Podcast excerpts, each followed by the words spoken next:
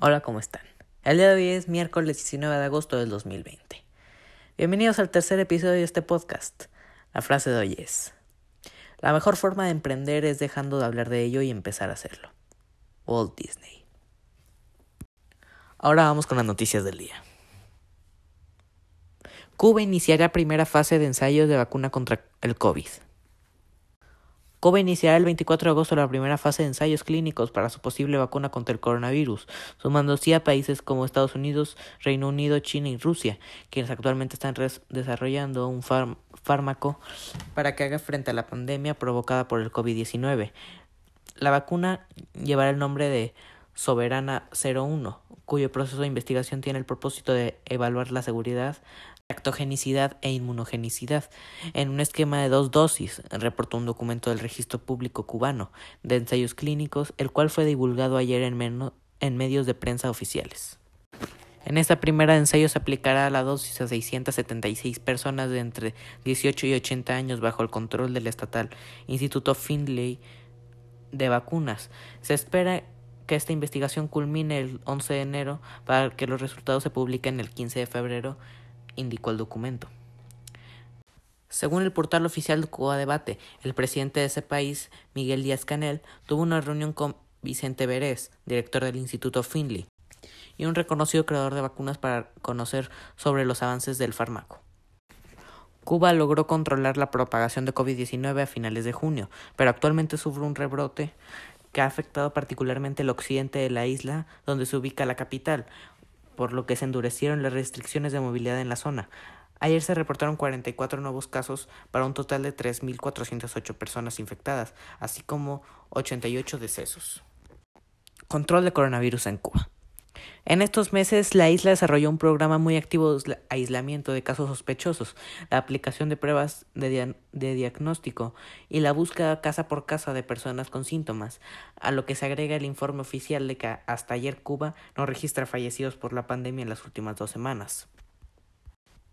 Además, se suspendieron las clases y el transporte público, se cerraron comercios y cancelaron vuelos comerciales, entre otras medidas. La semana pasada también se informó que Cuba llegó a un acuerdo con Rusia para la fabricación de la vacuna Sputnik V, una de las primeras en ser registradas. Tanto la vacuna cubana como la presentada en Rusia deben ser validadas en una tercera fase de ensayos antes de obtener la aprobación total. La Organización Mundial de la Salud afirmó que todas las posibles vacunas deben ser completadas todas las fases de ensayo antes de ser distribuidas. Según expertos, Cuba cuenta con un importante polo científico con profesionales de, alto nivel y fabrica el 80% de las vacunas de su Programa Nacional de Inmunización. Ahora pasamos con otra de las noticias del día. Mapa, mapa de COVID-19 en México, primeros 15 días de agosto, con más de 6.000 muertes. Durante los primeros 15 días de agosto en México, 6.685 personas fallecieron por COVID-19, de acuerdo con datos de la Secretaría de Salud presentados en la base de datos abiertos sobre la pandemia. Las cifras arrojan que en promedio 445 personas murieron diariamente durante los primeros 15 días de agosto, cifra hasta el momento menor a la reportada durante los primeros 15 días de julio, cuando se reportaron en promedio 595 defunciones por COVID-19 diariamente. En tanto, la Secretaría de Salud reporta que durante los primeros 15 días del mes, 48.089 personas presentaron síntomas de COVID-19 y se confirmó que tenían la enfermedad. Recuerden que estas cifras no son exactas, este, porque no van a hacer, no las hacen la prueba a todas las personas. Ponen nomás a las personas que les hicieron la prueba, no saben cuántas personas no se hicieron la prueba y si tienen, así que cuídense. Bueno, después de lo que acabo de decir. Ahora vamos con casos de coronavirus en México por estados. La Ciudad de México y el Estado de México se mantienen como las entidades con mayor número de casos estimados por COVID-19, mientras que Campeche y Chiapas son los estados con menor estimación de contagios. De acuerdo con los datos de la Secretaría de Salud, Tabasco es la entidad con mayor incidencia de casos acumulados de coronavirus, con 1.016 casos por cada 100.000 habitantes mientras que Baja California Sur tiene la mayor tasa de incidencia eh, de casos activos, con 125 contagios activos por cada 100.000 habitantes, en tanto la Secretaría de Salud estima que 363.307 personas se han recuperado tras contraer COVID-19, lo que representa 68.38% del total de contagios. La ciudad de Puebla es el municipio con más casos activos y acumulados de COVID-19 a nivel nacional, de acuerdo con lo presentado por la Secretaría de Salud. Ahora vamos a mencionar los municipios con más casos activos de COVID-19. Puebla con 826, Saltillo con 775, León con 626, La Paz con 617 y Mérida con 606. Ahora con los municipios con más casos acumulados.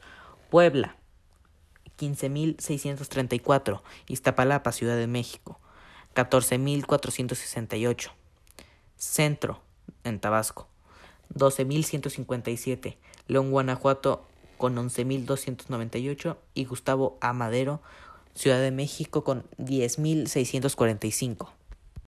También la Ciudad de México, el Estado de México, Veracruz y Puebla son las entidades con más muertes por COVID-19, mientras que Colima es el estado con menos defunciones confirmadas.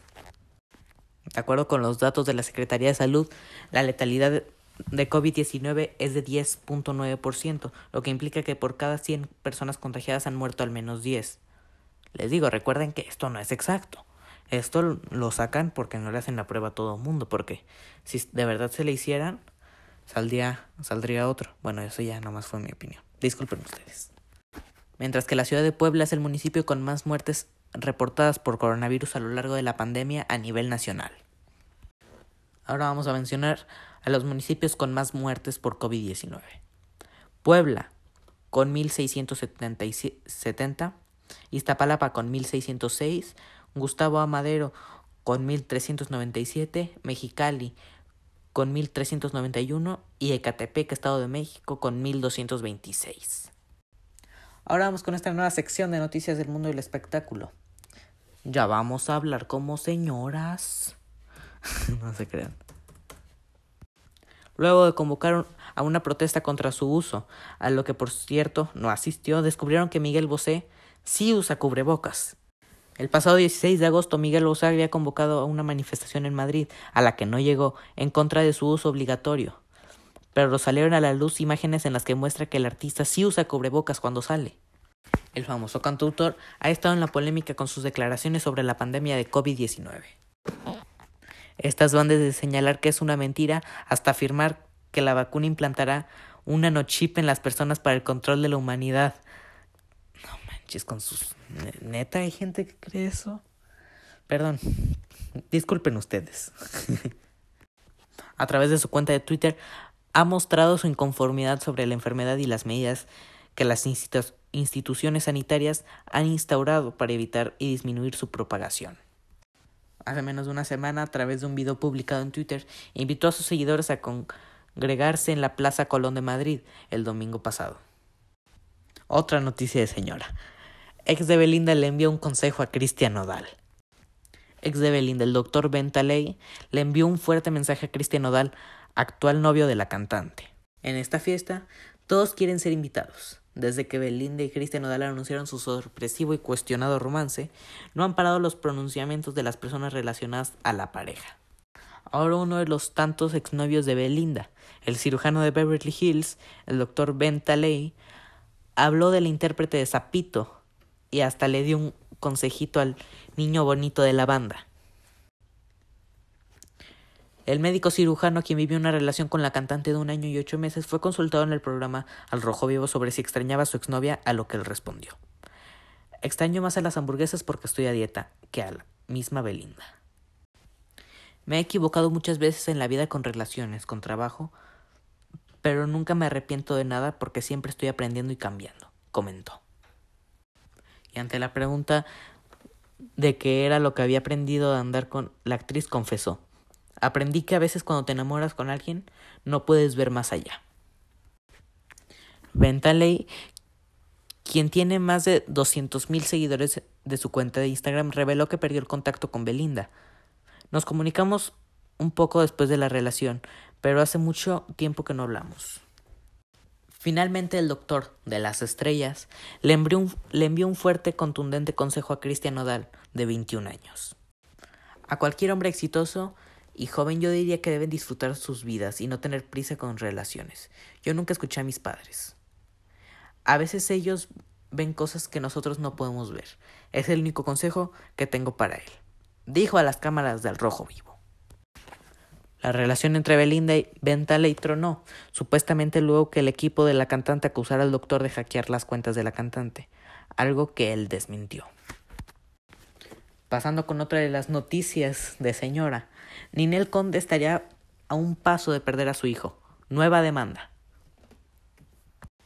Expareja de Ninel Conde la demanda de nuevo y a la actriz podría perder la custodia de su pequeño hijo Emanuel expareja de Ninel Conde, Giovanni Medina, sigue denunciando a la actriz ante la justicia de México para quitarle la custodia de su hijo en común, Emanuel, de cinco años. El pleito legal comenzó en plena pandemia cuando Giovanni Medina se hizo cargo del menor e interpuso una demanda en contra de la cantante, lo que hizo que ella no lo pudiera ver más, hasta que el proceso legal se finalice. En el programa de primera mano mostraron el nuevo documento en el que Medina expone las razones por qué pide la custodia del pequeño.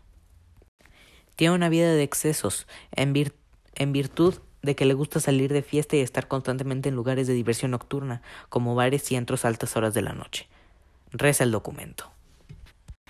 En la demanda también se expone que presuntamente hay videos de Ninel bailando, tomando licor y besándose con hombres a las cinco y media de la mañana en esos lugares. Tiene una vida de libertinaje y le da preferencia a sus amistades por encima de sus hijos denuncia Giovanni Medina. La expareja de El Bombón Asesino señala que Ninel hace constantes fiestas dentro de su domicilio con personas alcoholizadas de todas las costumbres y preferencias sexuales. Giovanni y Ninel se conocieron en 2013 y un año más tarde se convirtieron en padres del pequeño Emanuel. En el 2017 comenzaron una batalla legal que se ha prolongado hasta el 2020 en medio de reconciliaciones fugaces y una lluvia de acusaciones y trapos sucios que han ventilado ambos ante las prensas, ante la prensa y redes sociales. ¿Qué pasó? Isa González desapareció y sin dejar rastro. Seguidores de Isa González se sorprendieron porque la actriz desapareció sin dejar rastro en redes sociales. Nadie sabe qué pasó, pero Isa González desapareció y sin dejar rastro de redes sociales, sin previo sin previo aviso, sin algún tipo de despedida, lo que tiene muy preocupados a sus admiradores. Las cuentas de Twitter e Instagram de la actriz anuncian que el enlace elegido puede estar dañado o que se eliminó la página, o simplemente que la página no existe. El caso es que ya no hay contacto con ella.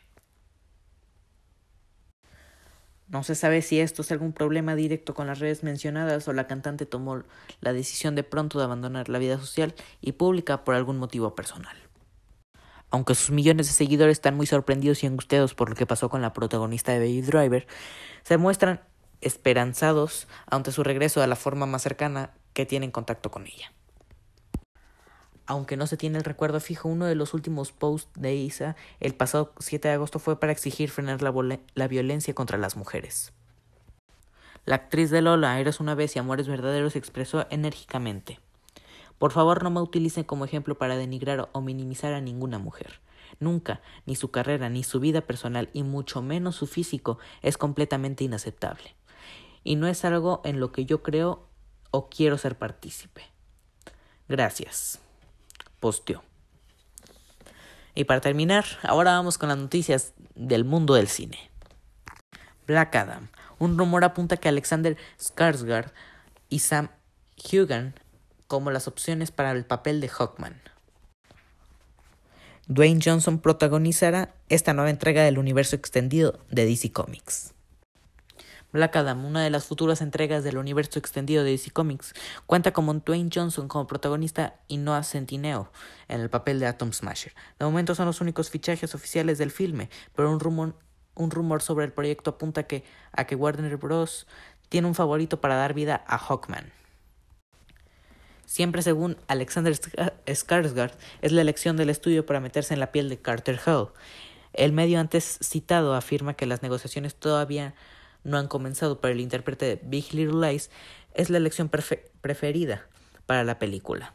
No obstante, en caso de Skarsgård, no es no se una al proyecto. Warner Bros. parece tener ya a un segundo candidato en el punto de mira, Sam Hugan, quien interpreta a Jane Fraser en Outlander. Te recordamos que esta información es tan solo un rumor, por lo que es preferible tomarla como, con precaución antes de que se haga oficial.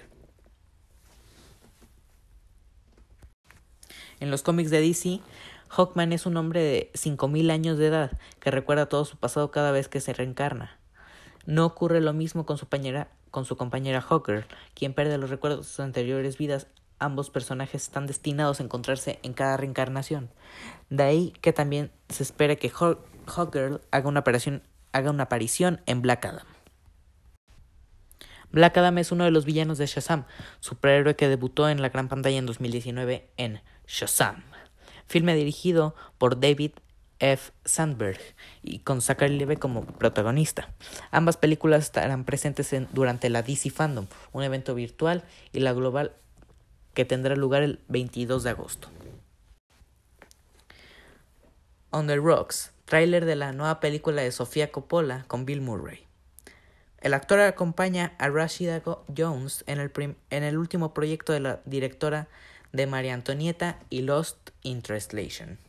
On the Rocks, la nueva película de Sofía Coppola con Bill Murray tras Lost, Lost in, Translation, ya tiene tráiler. Apple TV Plus ha estrenado el primer adelanto del último proyecto de la directora de María Antonieta y las Vírgenes Suicidas, que también cuenta con Rashida Jones en su reparto. La película sigue una madre y esposa que siente que su marido está alejándose de ella, la protagonista comienza a sospechar que su pareja le está ocultando algo cuando este, cuando este comienza a quedarse hasta tarde en la oficina. Ante esta situación decide ponerse en contacto con su padre Félix, quien tiene una idea, seguir el marido de su hija para ver qué está haciendo realmente. Este plan tendrá como consecuencia la creación de un inesperado vínculo entre la, la protagonista y su progenitor. Además de Murray y Jones, On the Rocks cuenta en su reparto con Marlo Wayans, Jenny Slate, Jessica Henwick, Barbara Bain y Nadia Dayani. La película todavía no fecha de estreno, así que espera y no te pierdes el tráiler. Tenet. Christopher Nolan afirma que la canción del rapero Travis Scott es la pieza final de su rompecabezas. Tras varios retrasos de la película, del director de Origen Interestelar llega a los cines el miércoles 26 de agosto. Tras varios retrasos ocasionados por la pandemia del COVID-19, Tenet, la nueva película de Christopher Nolan después de Origen, El Caballero Oscuro, La Leyenda Renace, Interstellar y Dunkerque, verá la luz por fin en salas el próximo miércoles 26 de agosto. Los entresijos de la historia, o casi todos, se han mantenido un secreto, pero el rapero Travis Scott ha dejado caer en un reciente perfil de la revista GQ, que ha colaborado con una canción en el largo. Y lo más importante de todo es que el cineasta británico ha calificado su tema como la pieza final del rompecabezas que es Tenet, la nueva película de Christopher Nolan. Aunque es la primera vez que Travis Scott escribe un tema musical para una película, si bien hay que tener en cuenta que ha vendido más de 45 millones de discos en Estados Unidos, sus contribuciones han sido cruciales si hacemos caso a las palabras de Christopher Nolan. Su voz se convirtió en la pieza final del rompecabezas de todo un año. Puede leerse en el perfil.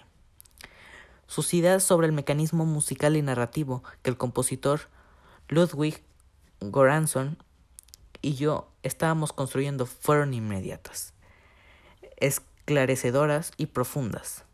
¿Cuál es su título? De momento, Travis Mix 16. Como todo un Tenet, un misterio. No, puedo, no puede decir nada sobre la cinta que podremos ver en pantalla grande a partir del miércoles 26 de agosto. Claro, pero Scott sí que ha aumentado todavía más el hype. Ni siquiera puedo explicarlo. Literalmente tienes que verla, es increíble. Igual de increíble es su reparto con John David Washington, Robert Pattinson, Elizabeth de Vicky, Aaron Taylor Johnson, Kenneth Branagh y Michael Caine. Eso y el mundo del espionaje internacional, una amenaza que podría desencadenar la Tercera Guerra Mundial y hasta inversiones temporales. Prepárate para que te vuele la cabeza con Tenet. Vean el tráiler. Está buenísimo. La neta, ya lo vi. y bueno, hasta aquí el podcast de hoy. Espero que les haya gustado. Ya vieron que sí cumplo. Al principio les dije que iban a durar más los, los podcasts. Ya, van un aumento. no se olviden de seguirme en mis redes sociales. Estoy como ahora quien podcast, ahora guion bajo quien guion bajo podcast en Instagram, Off Sim Studios en YouTube y en Twitter. Esto fue Ahora quién, por Mar Flores. Muchas gracias.